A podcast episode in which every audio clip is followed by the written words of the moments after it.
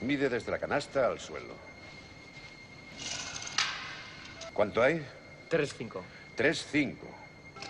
Os daréis cuenta que mide exactamente lo mismo que nuestra cancha de Hickory. Id a cambiaros para entrenar. Rebound Bosch. Back out to Allen. His three-pointer. Bang! Tie game with five seconds remaining. And Michael has the ball. Again guarded by Shaw Marion. The fadeaway.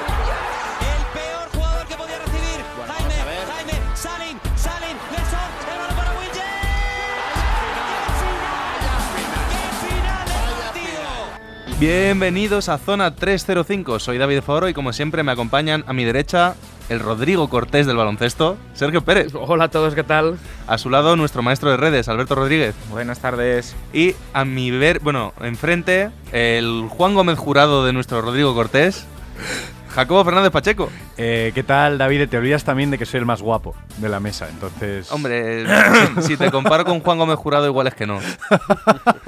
bueno, Pérez, ¿dónde estamos? Bueno, estamos en lgnradio.com en directo. Alberto, cuéntanos cosas de redes. Nos pueden seguir en Instagram y en Twitter como arroba zona 305 podcast y en YouTube como zona 3 apóstrofe alta 05. Y si nos quieren seguir para escucharnos, Jacobo. Pues aquí sigo con la lista definitiva de todos los sitios en los que estamos. Estamos en Evox, en Anchor, en Spotify, en Apple Podcast, en Google Podcast, en Breaker, en Overcast, en Pocket Cast, en Radio Public y en Stitcher. En cualquiera como Zona 305, que se suscriban, que nos compartan, que somos aire, muy majos. Coge aire, coge aire. Dicho todo esto, empezamos.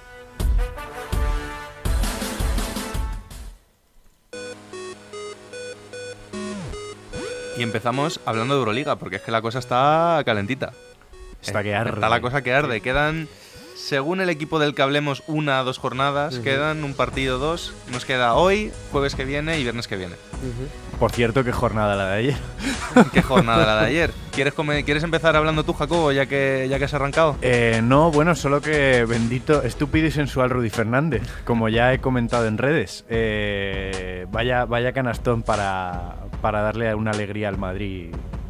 Un Panathinaikos que además con esa victoria podía ya casi casi respirar tranquilo y esa canasta de Rudy lo ha vuelto a meter de lleno en la pomada, en la parte de abajo. Repaso rápido, a ver, mm, los cinco primeros ya están clasificados, que son Fenerbahce, CSK, Madrid, Anadolu Efes y Barcelona. Y más o menos, quitado de CSK y Madrid, que están ahí, el Madrid tiene una derrota más, CSK fue un partido menos, todavía podría haber un cambio, aunque tampoco está muy claro. Digamos que esos cinco ya son los que respiran tranquilos. Lo- la chicha buena está del sexto para abajo. Que tenemos a Basconia con 15-13, a Panathinaikos con 15-14, a Olimpia con 14-15, que sería el corte, pero es un corte un poco falso. Porque justo detrás tiene a Maccabi con 14-15, décimo Olympiacos 14-14, es decir, que con que gane el partido menos que tiene se colaría octavo. Justo debajo Zalgiris con 13-15 y Bayern Múnich con 13-15, que también tienen un partido menos y si ganan le empatan a Olimpia. O sea que realmente Milán, a pesar de estar octavo, es de los que peor lo tiene. Sí, sí. Yo de todas formas no sé con quién a quién veis vosotros metiéndole un susto al Olimpia. Porque yo en realidad Maccabi no, no termino de verlo. Tal vez por los, los derroteros por los que han ido en los últimos años. Pero veo más a Olympiacos dando un último arreón. Hombre, Olympiacos un tiene, último arreón. no, sé con, no sé con qué efectos, pero el arreón lo darán. ti- tiene un partido difícil, ¿no? Con Zalgiris, que si lo sacan, pues bueno. Y Es- Zalgiris es- que además está ahí jugándose es- también el, exactamente. Es el el meterse. partido. Yo Es creo que ese es el partido que puede terminar todo, porque luego el, el último partido que le queda mm, es más asequible. Sí, juega con Darusafaka, que es último, ya no se juega nada, entonces se presupone, jugando en casa, que ese partido Olympiacos debería ganarlo. Siempre es el típico partido que supones una cosa y luego pasa a lo contrario. Pero lo lógico sería que lo ganase. El partido difícil, pues el, el que comentas con Zalgiris, es, esta noche es donde se juegan todos realmente. Sí, si ganan, se prácticamente aseguran el estar en playoff, ¿no? Y cae, Ma- eh, y cae Milán. Luego Zalgiris, eso sí, se gana, se mete en la pomada de lleno, ¿eh? Luego Basconia también tiene un calendario difícil porque juega hoy contra Efes, Sí. que, a ver, más o menos se juega a quedar tener factor cancha contra el Barcelona. lo tiene relativamente fácil porque tiene dos derrotas menos, pero no se puede dormir y van a ir a ganar. No, seguro. no, lo, lo tienen. ¿Ya es matemático? Sí, porque ganaron los dos partidos al Ah, pues, Barcelona. pues entonces me corrijo. Entonces ahí es lo único que pueden jugar con el hecho de que Anadolu no se juega ya nada. Sí, Y, sí. Pero es que la jornada siguiente juega con CSK, que se supone que se está jugando también el segundo puesto con el Madrid. A ver, si CSK gana hoy, mm, ya, se, ya asegura el segundo puesto. N- n- Yo creo que es una cosa que depende más de, de los otros equipos, Mm, porque sí. realmente está en muy buena posición. Lo que pasa que si los otros equipos suben, peligra. Sí, a ver, Sí. El, el- el tema aquí es que es un poco lioso hacer pronósticos de si gana y si pierde, no sé qué, porque como están todos los equipos tan parejos, mm, hacer cábalas, bueno, podemos decir quién es nuestro favorito, pero decir cómo va a quedar la cosa hasta la última jornada Uf, no... Hombre, por, por calendario, uno que está muy atrás y puede llegar con mucha carrerilla es el Bayern. Creo que tiene dos enfrentamientos bastante asequibles, como son el Gran Canaria y el Darussafaka. Mm. Joder, y tanto, tan, claro. tan asequibles. O sea, ganar esos dos partidos tranquilamente y luego Tendría a ver qué delito, no, tendría delito no ganarlos, también te digo. Claro, aquí el, digamos que insistimos en que Olympiacos es dueño de su destino dependiendo del partido esta noche. Sí. Claro. Porque si Olympiacos gana, es ganando el último contra Darussafaka, da igual lo que haga el Bayern, que no le alcanza. Lo que habría que ver es el- los cruces entre Bayern y Olympiacos como fueron. La cuestión es, ¿podrá Darusafaka sacar un poco de orgullo, entregar la cuchara? Es que, claro, depende tanto de, de cómo, cómo van a estar los equipos a los que se enfrenten, porque, por ejemplo, Milán tiene partido, si no me equivoco, en casa de Efes eh, el eh, próximo día. Te digo, Milán juega la Sí. jornada próxima Claro. en casa de Efes, Y sí. luego Zalgiris juega en Madrid. Mm. Entonces, el último, mm, sí. Dirás, no, es que no se juega nada, pero es que tampoco se jugaba nada el Madrid ayer y. Y fíjate. Y iba perdiendo 18. En, Claro, evidentemente prefiero jugar contra un Darussafaka que no se juega nada Exacto. contra pero- un Madrid o un CSK que no se juega nada. Eh, Claro, es es que la- es la cosa, ¿no? Entonces, mm, vamos a ver cómo plantean estos equipos ya clasificados y que arriba realmente no va a cambiar nada. O sea, Fenerbahce va a ser primero, CSK segundo, Madrid tercero, Efes cuarto y Barcelona quinto. Eso no va a cambiar, vamos. No, lo más curioso es que al final los equipos que o ya tienen los deberes hechos o no los van a entregar a tiempo van a ser los jueces de la Sí, carrera final. Sí. Y los equipos que ya no se juegan nada van a ser los que decidan Al quién final, cada victoria en Euroliga es más pasta que te llevas. Entonces, eso siempre viene bien, ¿eh? Claro. Miedo Eh, me da Vasconia. Miedo me da la que puedan liar. Eh, ¿Tenéis favoritos para entrar y quedarse fuera? Yo, Mm. yo sí, yo tengo desde el sexto al séptimo y el octavo. ¿Mm? Creo que van a entrar Paratinaicos. ¿Mm? Creo que Vasconia va a caer hasta la octava, porque no va a depender de sí mismo. Y la séptima se le va a quedar o Olympiacos o el Bayern. O sea, ves a Milán Uh, fuera, ¿eh? Has dejado a Milán fuera. Sí, yo estoy con él, eh, yo creo que Milán se va a quedar fuera. Sí, uf, no sé yo. Hombre, yo a Basconia sí que le veo clasificado seguro. Panathinaikos también. Yo creo que el- el- la fuerza del banquillo de Panathinaikos, sí. Es, es- Bueno, ayer Bueno, ya, pero- el banquillo mm, bastante mal, no, ¿eh? me, me refiero al entrenador, al cerebro pensante. Es que al final Sí, Pitino pesa. es mucho eso Pitino, pesa, ¿no? Eso es mucho pesa Pitino. al final. Y luego yo sí que veo a Milán dentro, ¿eh? Sí que le veo dentro. Mm, creo que Efes es un equipo muy parejo por nivel y este sí que no se juega nada. O sea, Yo no veo- mm, Y es que Vasconia y Panathinaikos creo que los veo dentro y ese octavo puesto veo antes a Olympiacos que a Armani. Eso mismo te iba a decir. Yo, Por el yo lo simple veo... hecho de que Armani además es un pupas y siempre le acaba pasando lo mismo. yo lo veo prácticamente igual, salvo que puede que Armani se desinfle por la falta de costumbre de los últimos años y que al final el Olympiacos es el Olympiacos y que siempre ha estado ahí y te niegas a creer que no vaya a estar, ¿verdad? Porque es Panulis. yo- Una El palabra. El que tuvo, retuvo. Claro. Yo fíjate, a los que seguro que no veo son a Zalgiris y Bayer. Eso sí que no lo veo. Nada, se han quedado muy atrás. Y Maccabi puede dar un buen susto, ¿eh? No lo veo, pero cuidado, que tiene un más menos en total de más 33, que es más que Milán, o sea que... Pero yo veo todavía a Milán, ¿eh? Confío en, en Mac James a muerte. Es que si Maccabi gana Fenerbahce, cuidado. Porque claro, como decís, Fenerbahce no se juega nada porque creo que ya es primero, ¿no? Sí, seguro. Seguro, ¿no? Seguro, pase lo seguro. que pase. Seguro, con lo cual, Fenerbahce igual puede descansar, entre comillas, un poco y Maccabi aprovechar. Bueno, pero los equipos de Obradovis no descansan. No, ya, ya, desde luego. Bueno, yo creo que esta semana está bien para des- dejar ahí ver el lío que tenemos. Y la semana que viene, cuando el hilo esté ya un poquito más desenredado, ya hablamos de a ver cómo se presentan los playoffs. ¿Os Muy parece? bien, muy bien. Bien. Venga, pues nos vamos hoy prontito con el jugador misterioso. Que lo traigo yo. Ah, lo esta semana. Lo Cuéntanos, traigo yo esta semana. Eh, a ver, primera pista, ¿vale? Eh, fue drafteado en el draft de 2003, posiblemente uno de los mejores de la historia. Vale. Si no hacéis bromas, que sé que alguno la está reteniendo dentro, os digo en qué posición. Venga. Vale. No hay bromas. No hay bromas, bromas, no, no. Darko Milicic por aquí no sale, ¿no? No. En el número 8 del draft de 2003. Todos sabemos quiénes estaban en ese draft. Ahí lo dejo. Vale.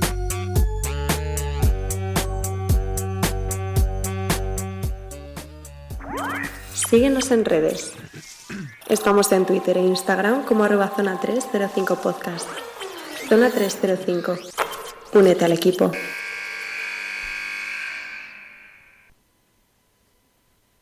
Bueno, estamos ya, volamos, atravesamos el charco, nos vamos a Estados Unidos.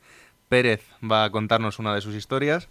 Una historia además muy bonita que viene, tiene que ver ahora con el torneo universitario. Sí. Es de hace muchos años, de una época oscura para el NBA, en la que parecía que se iba a morir. Y llegó un partido que le hizo la RCP, ¿no? La reanimación cardiopulmonar, Sí. y lo trajo a lo que es ahora. Sí, pues eh, gracias por el hilo. Eh, vamos a ver, a ver, el baloncesto, eh, como bien has dicho, dio un cambio muy brusco eh, y significativo pues hace exactamente 40 años, porque la NBA de los 70 pues era una competición insulsa y bastante aburrida, tengo que decirlo, sin alicientes que hicieran que el público pues fijara su atención en ella, ¿no? Bueno, con decir que estuvo a punto de desaparecer en favor de la ABA, llegado un cierto momento. Sí, o sea, al final, nos guste o no, Lakers y Boston, ese dominio estaba muy bien en los 60 y le ayudaba a la liga a crecer, ¿no? Pero bueno, eh, vamos con ello. eh, pues porque al chico de abultado pelo afro, pues siempre le gustó llamar la atención. Y así ha seguido siendo durante estos 40 años. Pero cuando eres un adolescente de 19 años, pues te gusta incluso más. Mm, la felicidad por bandera y el desparpajo como forma de entender la vida y el baloncesto. Desde joven se dio cuenta de que tenía la capacidad innata mm, de no solo hacer fácil lo difícil, sino de hacer, además de hacerlo bello. Y de sus manos no sale otra cosa que magia.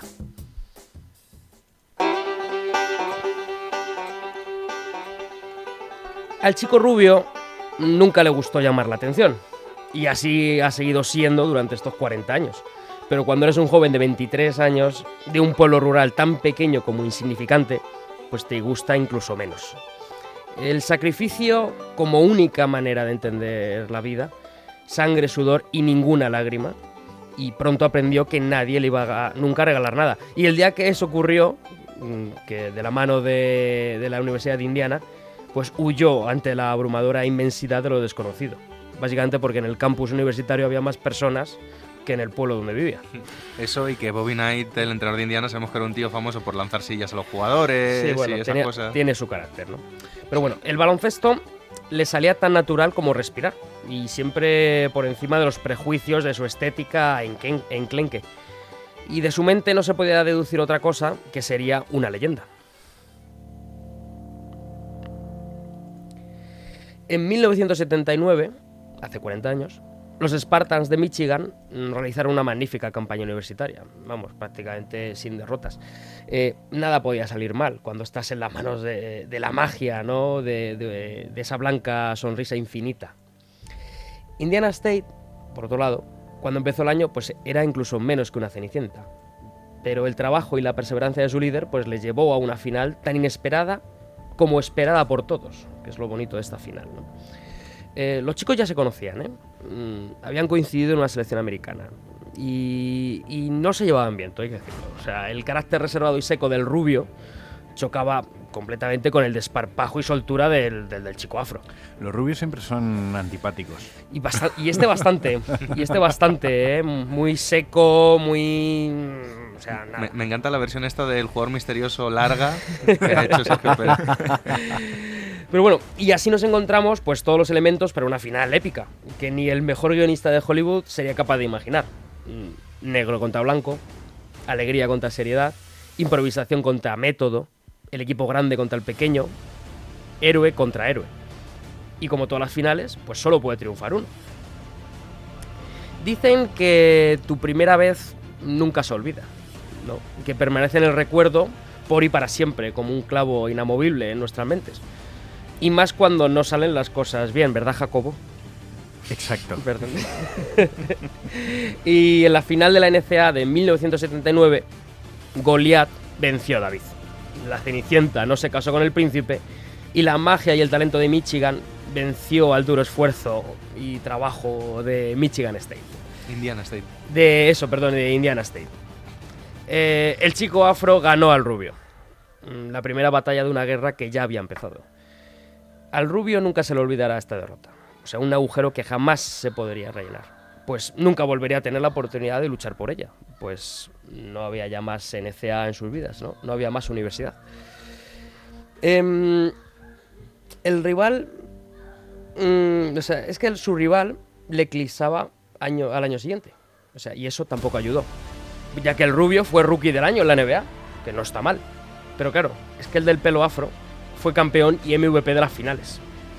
Entonces, el odio, la rivalidad y la guerra por ocupar el trono de la excelencia no había hecho más que comenzar.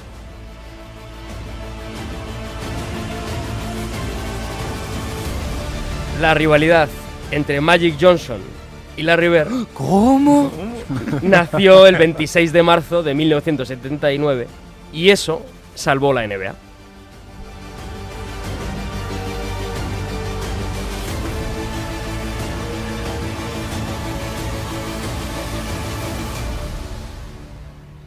Bueno, historión, ¿eh? Uf. Esto ya está a otro nivel. Esto Está ya. a otro nivel. Y, y- y el resto, pues ya es leyenda, ¿no? Totalmente. El resto, ya, el resto de la historia se Del, la sabe del todo el resto mundo. ya hay vídeos. To- Todos sabemos lo que pasó, todos sabemos que ideal los destinos de ambos, porque Larry Bird no habría sido Larry Bird en los Lakers y Magic no habría podido ser Magic en, en Boston. Y Larry no habría sido Larry sin Magic y Magic no habría sido Magic sin Larry. Totalmente. Y otro día contaremos la historia de- del famoso anuncio de Converse en el que se enfrentaban en uno contra uno en una cancha rular y ahí fue cuando nació la amistad. Acabó la rivalidad y nació la amistad entre ambos. Pero bueno, eso ya otro día. Bueno, de una rivalidad de una leyenda a otra más cercana, no tan épica a lo mejor, pero de todos modos que nos ha traído grandes momentos, porque es que esta semana se han retirado los números de dos rivales en dos finales distintas. With the fourth pick in the 2003 NBA draft, the Toronto Raptors select Chris Bosch from Georgia Tech University. With the 57th selection in the 1999 NBA draft, the San Antonio Spurs select Emmanuel Ginobili from Argentina. He plays for Reggio Calabria in Italy, 6'6", a two guard.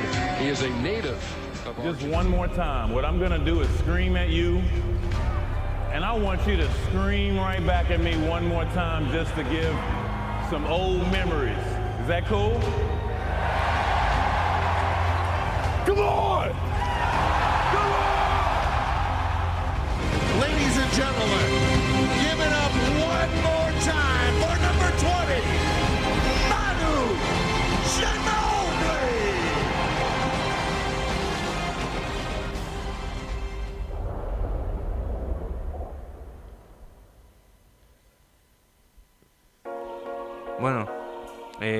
Audio lo explica todo, ¿no?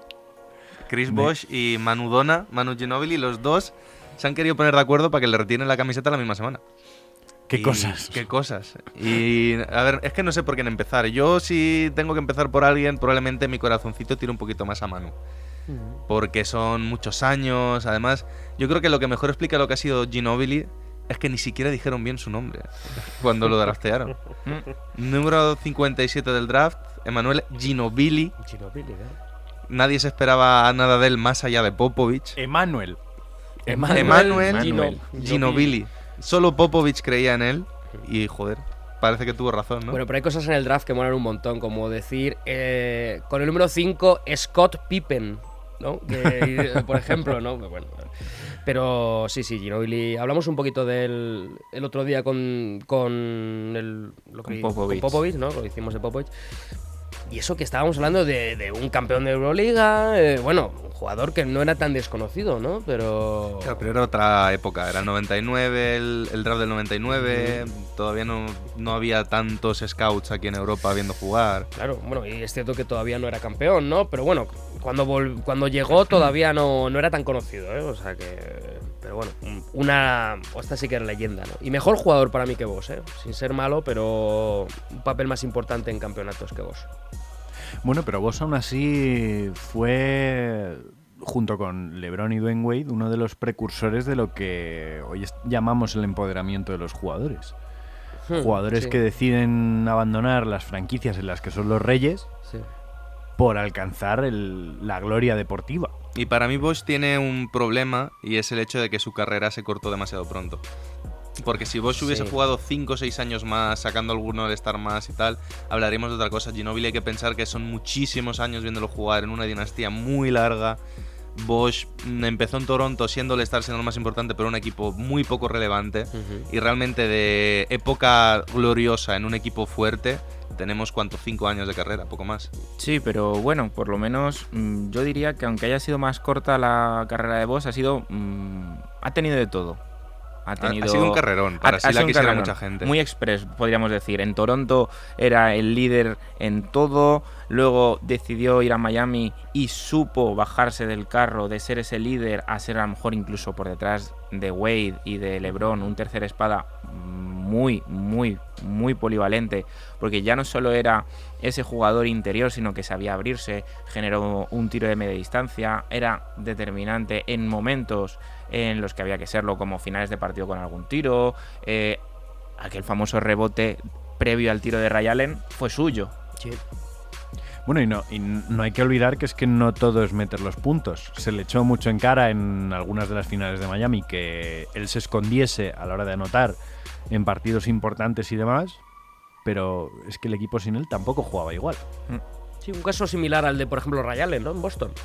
¿no? Cuando llegó, ¿no? Que- Exacto. que parecía que era muy, muy especialista, ¿no? Pero ayudaba mucho a abrir el campo. O sea, al final, siendo tres, mm, uno tiene que ser el tercero por narices. Sí. Eso es así. Y vos sí que supo aceptar mucho, muy bien su papel. A lo mejor demasiado especialista para las capacidades que tenía, sobre todo porque mm, desechó su juego de media distancia eh, por ir al triple, ¿no? Hmm. Pero. Pero, joder, son 11 All-Stars este tío, ¿eh? Es que Ginobili, estamos diciendo, para mí es mejor jugador, pero tiene dos All-Stars. Claro. Este tío son 11 All-Stars. Es algo que hablábamos antes de Es que fue de- a partir que fue en su segundo año Sí, que, Exacto. que en empezó 2005 ya a, a casi partir de entonces Sí. todos los años Sí, sí, pero- hasta que se tuvo que retirar por este problema en la sangre el de, de coágulos pero si no Lo- todos los años Lo veníamos diciendo antes de entrar Pérez y yo, que, que es que al final su juego se vio muy perjudicado, y esto es algo que no todo el mundo lo dice o lo reconoce, por, por la existencia de un LeBron James. Al final, eh, si ese equipo de Miami, en vez de LeBron James, hubiese tenido otro All-Star, no sabemos ni cómo habría jugado vos, ni si Miami habría ganado un, un campeonato. Nunca Sí, o a lo mejor si hubiese ido solo Bosch con Wade, no habrían sacado ese campeonato. Exacto. Pero estaríamos hablando de un tío haciendo 25-12, junto con Wade haciendo un 36-5, Exacto. y sus números serían otra cosa. Hombre, pero de todos modos recordemos que el baloncesto no es todo estadística. Claro, es. porque así él lo que ha hecho es, a lo mejor no ha sacado tanta estadística, pero forma parte de un equipo de leyenda, como Claro. son esos Miami Heat. Eso es. Y pues yo, como no he comentado nada de Ginobili, quería destacar mm, más que sus épocas más doradas cuando gana el anillo, cuando suele estar, creo que el final de carrera que ha tenido Manu Ginobili ha sido lo más digno que he visto yo que recuerde en un final de carrera. Sí. o sea, No arrastrado por lesiones, quizá no siendo efectivo, jugando entre 15 y 25 minutos cuando lo requería. Yo creo que le ayudó además, el, haber claro. sido sexto hombre. le, le favor- le ha favorecido mucho durante su carrera Sí. y para cerrar el, el Claro. haber sido un jugador fundamentalmente de, de banquillo. Porque no es lo mismo cuando eres un Kobe, por ejemplo, que tienes que jugar. Bueno, tienes que jugar también por culpa del carácter, pero tiene que jugarse 40 minutos cuando arrastraba los pies por el parquet. Ginobili, en cambio, toda la vida salió desde el banquillo, no le importó al final. Si tenía que jugar 10 minutos, jugaba 10 minutos, pero te daba los 10 mejores minutos que te podía dar. Claro, pero esa era la clave, que lo dijo Sergio la semana pasada. Hay que querer o hay que sacrificarse y salir desde el banquillo, porque ese tío era un escolta titular, all-star, como nadie. No, y que metiendo 7 puntos por partido desde el banquillo, todavía todas las semanas te dejaba un highlight top 10 de la semana, Bueno, con y un lo- pase, y- y lo que han un dicho triple todas- sobre la bocina. Lo que han dicho todas las leyendas, su dureza mental. Es lo que más han destacado todos los jugadores que han jugado contra él en partidos importantes. Que Manu tiene una dureza mental que probablemente de aquel Big Three, junto con Tim Duncan y Tony Parker, el que menos se iba de los partidos era él. Tal vez por ese carácter también argentino, ¿no? Mm. Pertenece a la generación de oro, que vamos a decir. Sí, y su inteligencia, ¿no? Su inteligencia sí que le ha permitido, como ha dicho Alberto, tener un final más digno, ¿no? Cuando no tienes patas, cuando ya no puedes correr de esa manera, ser listo te ayuda a jugar Eh, mejor. Y eso. aún así todavía la picaba para abajo. Y ¿eh? aún así, no, no, pero bueno, pero para aguantar y demás, ¿no? Y, y- y es un jugador totalmente diferente, ¿no? Que hay que entenderle, hay que dejarle mm, que vea el baloncesto de otra manera, o sea, que juegue a otra cosa. Por si intentas encasillarle, lo hablamos otro- el otro día con lo de Popovich, mm, acabas mal. Sí. Estábamos comentando cuando le retiraron anoche la camiseta a Manu. Había mucho argentino. Sí, La- joder. Sí, bueno, pero es- esa es otra cosa que os quería comentar. El- la diferencia, cómo se nota lo que son los Spurs como franquicia en cómo hicieron la retirada del, del, jersey- del Sí. número. Porque sin ir más lejos, por ejemplo, Miami lo hizo en el descanso, lo cual te obliga a que sean 15 minutos. Si se alarga un poco más, cortas un poco el ritmo de juego. San Antonio, ¿qué hizo? Lo dejó para después del partido. Se alargó todo lo que se tuvieran que alargar. Gran parte de sus compañeros de la generación de oro de, de Argentina estuvieron invitados. Incluso bajaron a pista, que es algo que no todos los equipos habrían hecho. Porque vaya, los jugadores vaya barbacoa se tuvieron Sí, que se hacer hicieron después. luego. no, y además que, a ver, sí, Oberto estuvo en los Spurs, pero por ejemplo, vi a Prigioni, que es, corregidme si me equivoco, nunca llegó a estar No, con los el único, Spurs. que, el único que estuvo creo que es Oberto, ¿verdad? Y había varios más. Y Estaba no Chapo. tenían por qué invitarlos a la pista. Podían haberlos a lo mejor mandado su, su entradita y tal, pero es que estuvieron ahí metidos en el fregado todos. Sí, porque entienden que esa Claro. generación es parte de, de esto de Ginobili. Y entienden Aparte que hay mucho argentino que fue a ver el partido. Aparte que esa generación ha ganado mucho dinero también. Sí, pero yo se me ocurren pocas franquicias que habrán hecho lo mismo, ¿eh? Sí, pero el detalle importante es lo de lo que has comentado de hacer la retirada al final Mm, del partido. mm. Con Duncan creo que pasó lo mismo. O sea, y con Parker va a pasar lo mismo. O sea, entienden que esto es un- una ceremonia que hay que explayarse, que hay que ir con calma, que hay que disfrutarla y tiene que acabar el partido, no puedes hacerlo en el descanso. Pero bueno, esa es la única franquicia, no es por darle un palo a Miami, pero es la única, Claro, que, claro, o sea, es yo la no que lo hace. palo a Miami, que es Claro, una eso. franquicia también llevada bien, sino porque San Antonio es probablemente la franquicia mejor valorada y que mejor funciona de toda la NBA, por detalles como este. No solo por cómo juegan, por Popovich o por el cuerpo médico. Sí. Bueno, ¿qué? ¿Lo dejamos aquí? Sí. Yo creo que... Vamos a destacar cada uno un momento de cada uno, hombre, ¿no? Ya que hablamos. Venga, yo empiezo yo rapidito. De Bosch, sin duda, el rebote y asistencia a Ray Allen en el sexto partido de las finales. Y de Ginobili, por hablar un poco de la longevidad, creo que me voy a quedar. ¿Sabéis ese mate mm, apoteósico que hace en 2014? Sobre Ray Estando Allen, ya viejo en esas finales tan maravillosas. Mm. Pues me voy a quedar con ese mate. Vale, eh, bueno, de Ginobili ya hablamos el otro día. Bueno, con- bueno, yo es que hablé con. enlazo mucho con el programa del otro día, con de Popovich y Ginobili y tal.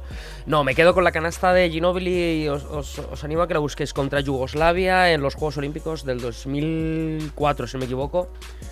De las mejores canastas que he visto en mi vida sobre la bocina. Para ganar. O sea, además mucha, venta- mucha venganza sobre lo del 2002, la final y demás. Me quedo con ese momento, ¿no? Con- que simbolizó tanto.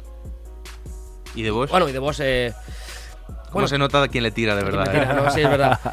Eh, de Boss, mm, me gustaba más cuando tenía rastas, para empezar, me quedo con su pelo, básicamente. No, y luego, por ejemplo, tiene un triple para ganar contra San Antonio, es el final de 2014, el único partido que gana Miami, es gracias a un triple de Boss eh, casi sobre la bocina.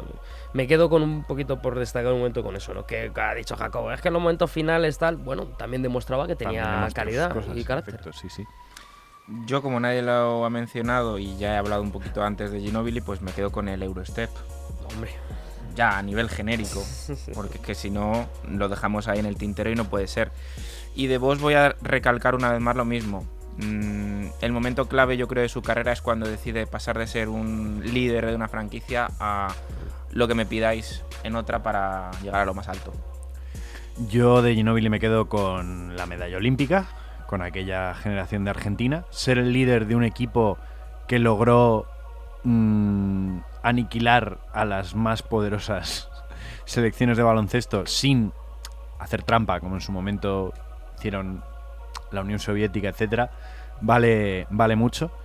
Y de Boss me quedo, es, es una chorrada, ¿vale? Pero el jugador favorito de mi madre. Anda. Chris Voss. Verás. Chris Voss, el jugador favorito de mi madre. Y además ya, coñas aparte, bueno, no, que leche. El primer tiranosaurio Rex en tirar un triple en la NBA.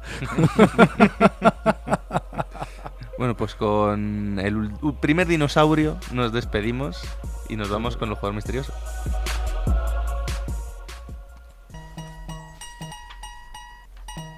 A ver, Jacobo, A ver, segunda pista. Os ha quedado claro, ¿no? Número 8 del draft de 2003. Vale, pues os digo que precisamente en ese, en ese año 2003 ah, fue elegido, dentro de todo el talento que había en ese draft, jugador universitario del año ¿Mm? y All American en la NCAA. Vale. Vale. ¿Qué? ¿Va apareciendo algo o no? Bueno, sí, puede ser, puede ser. Síguenos en redes. Estamos en Twitter e Instagram como arroba zona 305 podcast. Zona 305. Únete al equipo.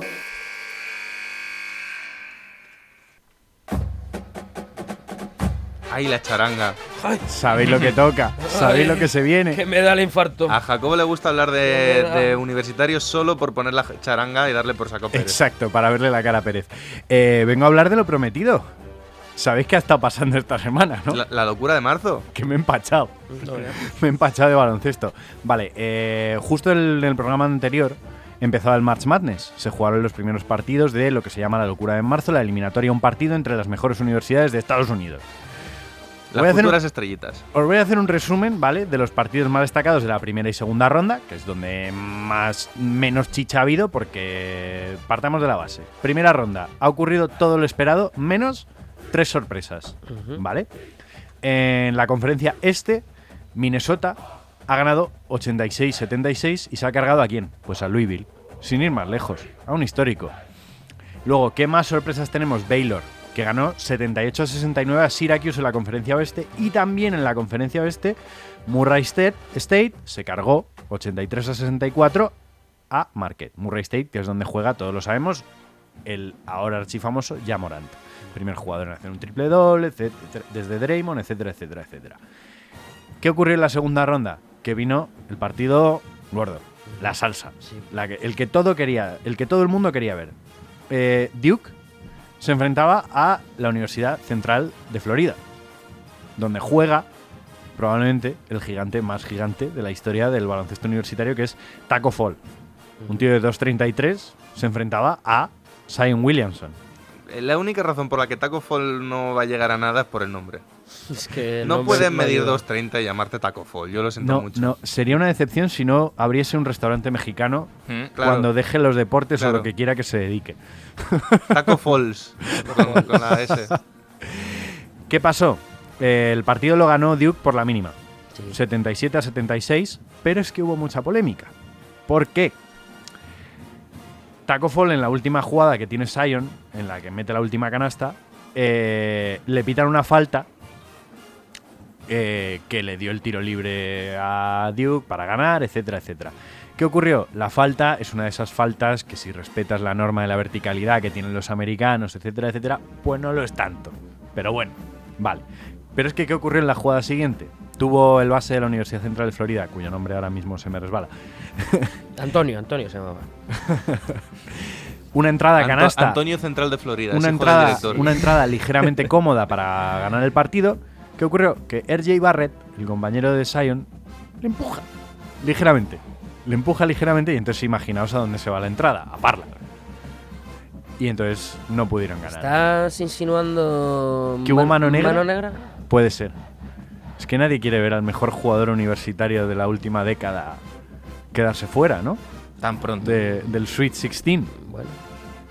Vale, ¿qué partidos más interesantes hubo? LSU ganó por la mínima, por dos puntos, 69-67 a Maryland.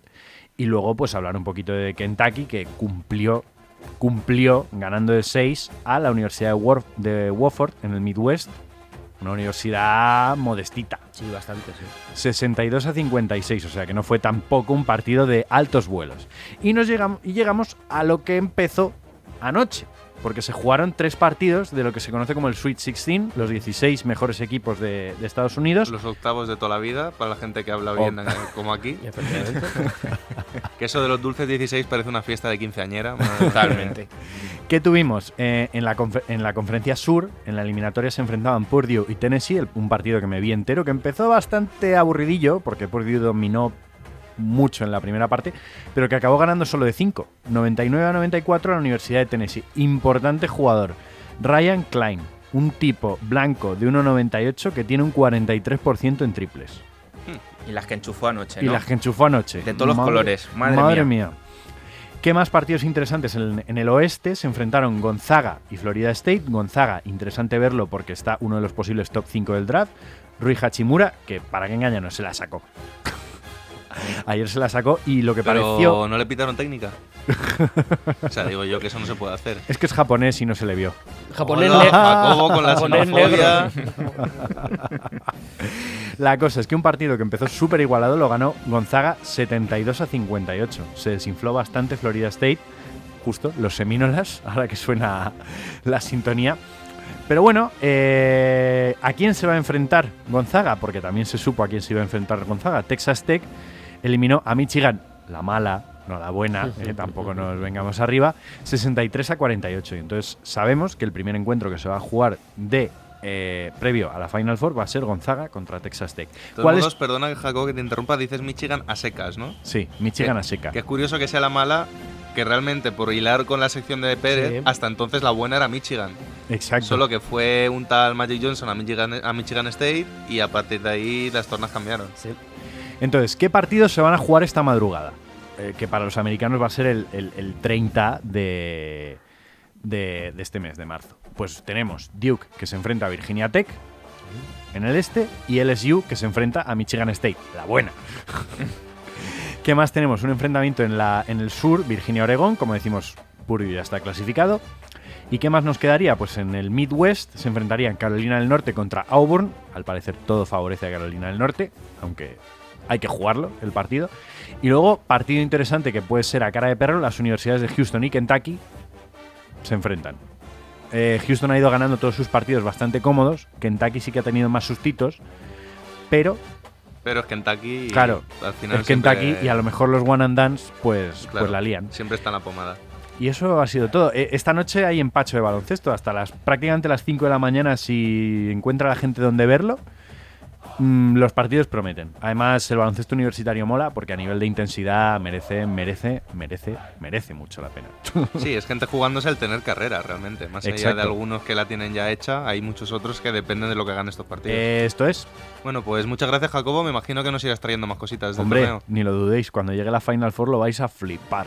Bueno, pues de estudiantes de Estados Unidos nos vamos a estudiantes locales.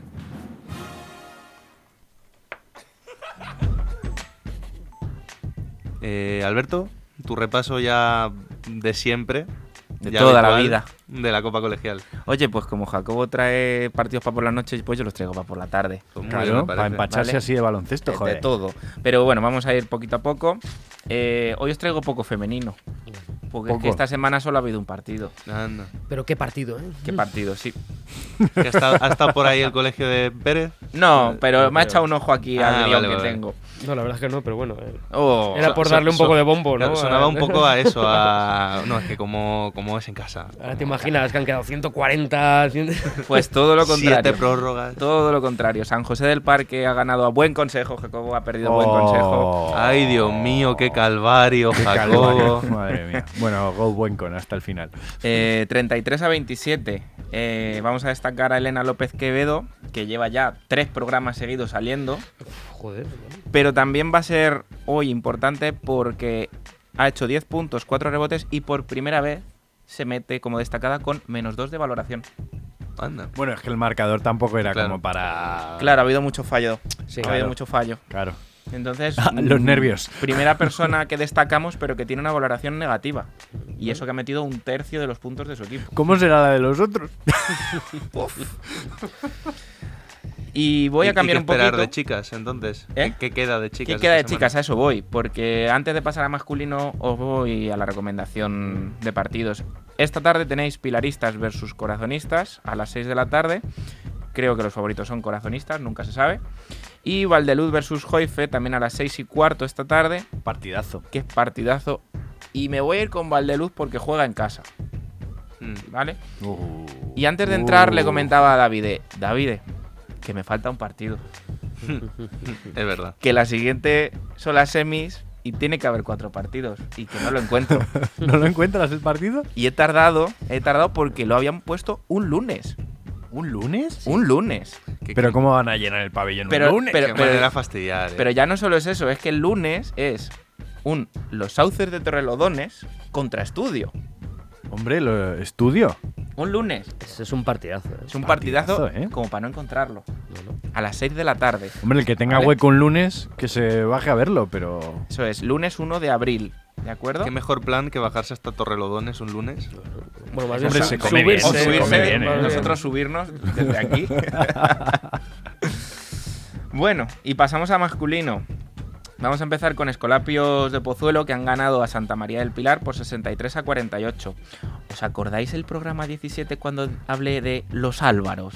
Sí. Sí, ¿han vuelto? Han vuelto. ¿Han vuelto? Oh, Dios, han vuelto. Y hablamos de uno de ellos hace un par de semanas. Deberían hacerse un dúo musical. Sí. Pero es que esta vez traigo tres en vez de dos. No. Álvaros, eh, cuidado. Siguen bueno. siendo solo los Álvaros 2. Álvaro Jiménez. Los Álvaros 2, eh, Álvaro Harder o algo así. o como- dos policías rebeldes, Claro. dos. ¿no? Exactamente. bueno, Álvaro Jiménez, voy a hablar un poquito también de él, que es un chaval que le han estado entrevistando en redes sociales de la Copa Colegial. Y la verdad que el mensaje que ha transmitido muy solemne de, de, mm, la grada cuando se nos va de las manos, eh, a veces esas- esos mensajes que no queremos eh, traer a la pista de baloncesto, creo que hay que destacar esa- esas declaraciones. Y en este partido, pues destacado con 15 puntos, 2 rebotes, 2 asistencias, un robo y 9 de valoración.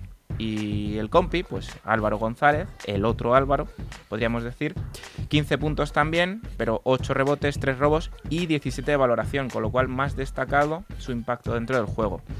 Y aquí resaltamos luego a otro chaval que se ha querido meter con ellos, que se llama Carlos Becker, Buen nombre, ¿no? Apellido noble. apellido noble y, y- y a mí me suena de psicólogo. Sí, sí. eh. Total. Pero no tiene Álvaro por ahí de segundo No, apellido. No. Un Podría primo. haberse llamado Carlos Álvaro Becker, ¿no? Hombre, si cambias la C por la A, la A por la L. Bueno, bueno, bueno, aquí el doctor ahora. Bueno, pero un, un primo, a lo mejor. Nada, nada, nada, nada. Pero bueno, en la línea de ellos dos. 14 puntos, 5 rebotes, 5 asistencias, 3 robos. O sea, cada uno ha metido sus 15, 14 puntitos y con eso han sacado Bueno, el partido bien, hacia adelante. Así que. Tres tíos que te meten 14, 15 puntitos. ¿Quién lo O- firmara, o- ¿Os eh? parece si lo rebautizamos oficilmente como Carlos Álvaro? Sí, pero Para las próximas apariciones. El Álvaro programa? adoptado. El Álvaro adoptivo, Da- Carlos das Álvaro. por hecho que van a pasar de ronda entonces, ¿no? Eso espero. Vale, para seguir, ¿no? No por Claro, claro. cosa. Claro, claro, para poder Si- hablar si no, de, qué gracia. de nuestro Carlos Álvaro adoptado. Muy bien, y nos saltamos a nuestro favorito, a Estudio, Sí. que menudo partidazo hubo este domingo, Estudio. 44-41 contra Joife. Uf, justito, ¿eh? Y lo dijimos, eh, que iba a ser un partido duro. Sí, sí, sí, muy justito. Eh, sigue el mismo, Nicolás Gutiérrez, con 12 puntos, 4 rebotes, 6 robos y 17 de valoración, que la verdad que muy destacado. Y me voy a parar aquí. Vale. Me voy a parar aquí porque voy a hablar de un chavalín con el que estuve hablando ayer. Anda. Qué mal suena eso. eh. Perdona, Alberto. Eh, pero- Alberto, un fan, un fan, Ah, un fan. ah, ¿De acuerdo? ah, un fan del programa. vale, vale, bueno, bueno, bueno, que curiosamente es de estudio. Que curiosamente está participando en la Copa Colegial. Uh, Y que aunque no tenga un gran impacto en el juego, porque en este partido ha hecho 4 rebotes y 3 de valoración, Sí. es destacable que es cadete. Hombre. ya sabemos lo difícil que es formar parte de estos equipos cuando eres cadete. Hombre, por experiencia, eh, sé que además este tipo de colegios suele llevar casi siempre jugadores de 16 años, Ya junior, juniors, ¿verdad? ¿no? O sea, de segundo bachillerato, mm, una rotación muy larga, o sea que es complicado destacar. Hmm. Y bueno, pues aprovechando las stories de ayer que hablábamos sobre la Copa Colegial, en redes Ujú. sociales y tal, me estuvo contando que en estudio hay muy buen ambiente. No solo es a nivel deportivo, sino que la grada siempre empuja. Sí. Y el dato más curioso que me comentó es que desde pequeños se les motiva para que participen en esta copa, como que la copa colegial, ya no tanto los equipos federados y tal, es como el sumum dentro del colegio. Fíjate, es, es algo que yo comento siempre a, a micro cerrado, que es que debería dársele una importancia mayor a esta competición.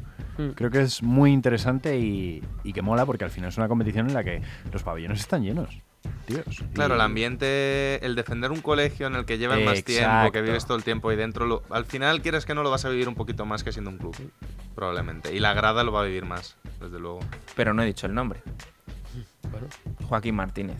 Un saludo desde aquí, que nos escuchas, que sabemos que nos escuchas. Que sigas jugando, que seguro que en el futuro vamos a hablar de él. Eso, eso. Eso es. Y nos vamos al último de los partidos de masculino, Arcángel Rafael, que también derrota a Buen Consejo por 78 a 55. Ay, Dios mío, Jacobo. Ay, la Qué heridita. calvario. Hoy venía a ay, la destrozarlo, ¿eh? ay, la heridita. Pues otros tres muchachos. De entre ellos está el MVP de la jornada. Oh, Un Álvaro. No. Oh. Vaya. Está Daniel García Álvaro. con 30 puntos. De Córdoba. No es de Córdoba. Casi, al palo. 7 rebotes, 3 robos y 37 de valoración. Pero él no es el MVP. Oh. Me estás diciendo que un tío ha hecho mejores números. Sí. Luego tenemos a Paul Dimitru con 21 puntos, 2 rebotes y 3 robos. Y tampoco es el MVP. Y eso que el nombre mola, eh. Eh, te iba a decir Dimitru es. Paul- Paul Paul Dimitru. Dimitru. Paul Dimitru eh. es de Yo no me quiero, maneras, yo no me eso, quiero ¿eh? cruzar con Paul Dimitru de noche en un callejón oscuro. eh. Mejor que No. el, el Taco Fall, como nombre. Paul Dimitru midiendo 1,70 puede hacer más carrera que uno que se llama Taco Fall. seguramente, 2,30. seguramente. Bueno, vamos con el tercero. Gonzalo Franco. Mm, Vale, Mm. Gonzalo está 10 bien. puntos, 10 rebotes, ¿Vale?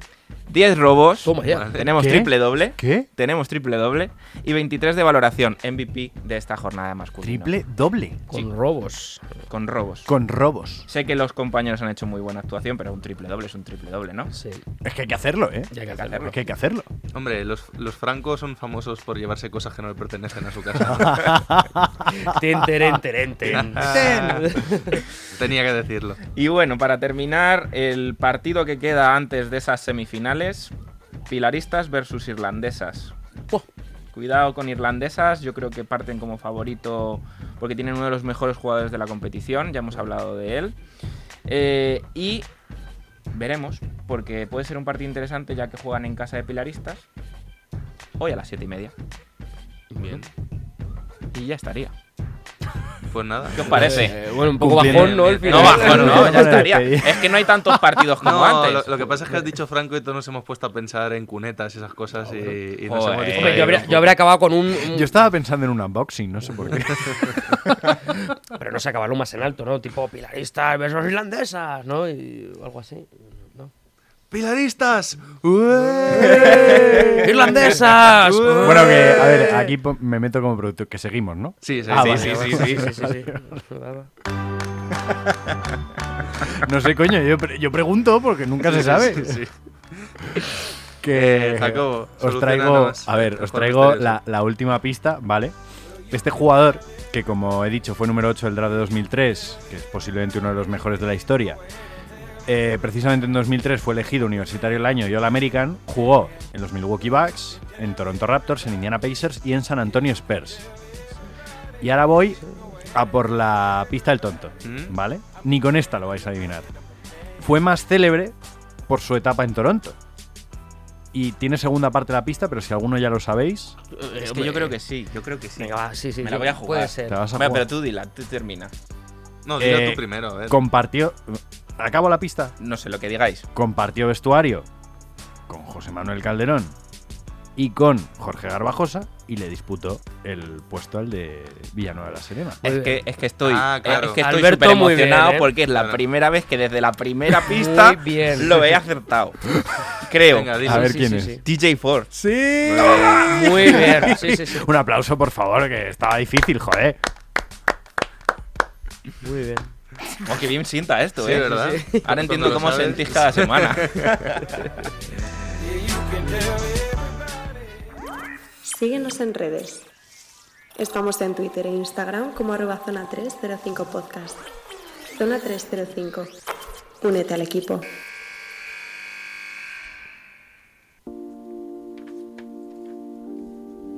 Como siempre, antes de acabar, lo mejor y lo peor de la semana. Yo empiezo diciendo que mi top va a ser Alberto por la carita de emoción que se le ha quedado al, al saber que había acertado el jugador misterioso. Y lo peor, pues no sé, la verdad, no, no- estoy de buen humor hoy. no- tampoco tengo ganas de quedarme con nada malo. Mira, me voy a adelantar por si quieres compartir el flop conmigo. Venga. Porque mi top y mi flop es eh, ese momento final de una carrera cuando te retiran la camiseta. Esta semana Chris Bosh y Manu Ginobili. El homenaje es necesario. Top. Pero eso se va. Flop. Hmm. Sí, es, está bien. Me gusta. me Joder, qué, qué- qué intenso está. Desde que Sí. ahora adivina el jugador misterioso estás de un intenso que no puedes con esto, ¿eh? Está subidito. Pérez, ¿tienes Bueno, alguna idea? eh, sí, eh, mi top, mm, Lasso y Pitino. Los Mm. dos. eh, primera parte muy bien planteada por Pitino, todo hay que decirlo. Pero segunda de Lasso supo leer el partido y, y estuvo muy bien. O sea, los dos dieron una lección de cómo plantear un partido y cómo resolver un partido que vas perdiendo 18. Mi flop, Amaya Valdemoro. Sin ningún tipo de duda, porque los comentarios que hizo, vamos, enterró al Madrid en el minuto 11, quedando media hora todavía. Ya era, no, esto qué mal. Y luego, da igual lo que hiciera bien el Madrid, que no, es que ya tenía que haberlo hecho mejor. Te estamos ¿Notáis? vigilando, Amaya, ¿eh? No- Te estamos no- vigilando. ¿Notáis debajo de los auriculares esos dos cuernecitos de vikingo que le asoman a a Pérez No, ahora pero, mismo? pero no sé, me, me parecieron unos comentarios que no estaban, estaban un poquito fuera de lugar. No tanto antimadridismo, sino que no tenían cabida. Vamos, para que Carnicero pareciese madridista, madridista para- A ver, Jacobo. Pues a ver, mi top es doble. Por un lado, que estamos en el, en el March Madness, que esto se acaba, que viene la uno de los momentos más bonitos que se puede vivir en el baloncesto, que es la Final Four de la NCAA. Y el triple de Rudy, por supuesto. ¿Y cuál es eh, mi flop? Eh, la retirada de camiseta de Chris Voss y Manu Ginobili, porque la gente no se está dando cuenta, pero se está acabando una era. Hmm. Y la gente no lo está. Bueno. No lo estamos valorando todo lo que deberíamos, pero hay una era que se está acabando.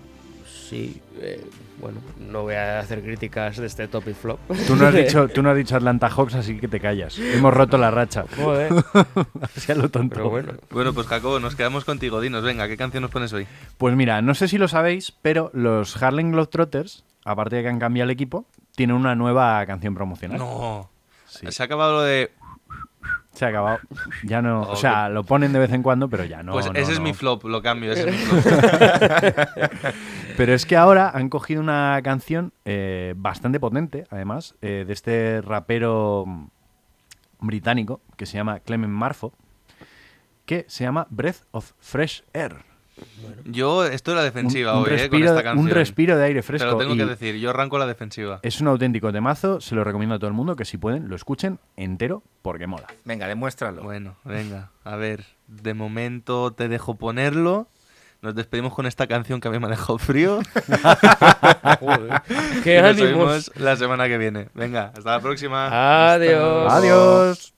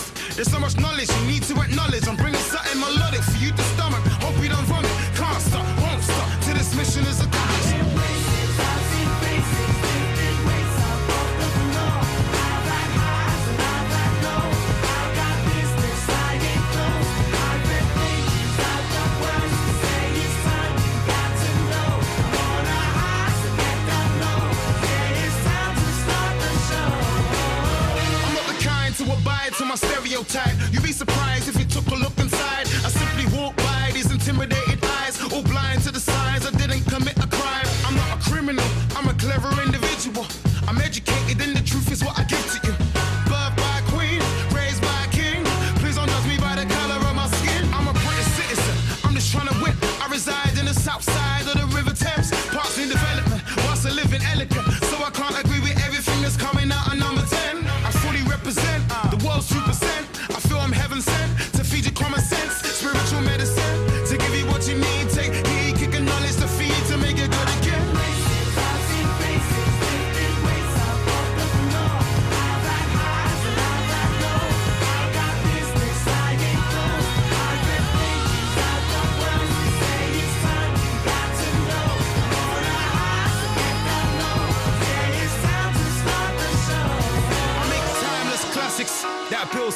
Demographic. I take it out of the planet. Uprooted from earth, it's raw and organic. My voice is dynamic, my words are like magic. And if you don't get it, then tweak your antenna. They say I resemble the fella from Rockefeller. I'm far from generic, and I'm far from a regular. I keep it so original, like a trendsetter. There's no competitors, I'm ever so confident. I'm repping for my continent, not looking for a compliment. When I break through, I'm coming to America, tearing down the barriers, I'm from my area. Now I'm surrounded by a dream team sitting on top of the league, supporting the grand vision I see. Spotlight.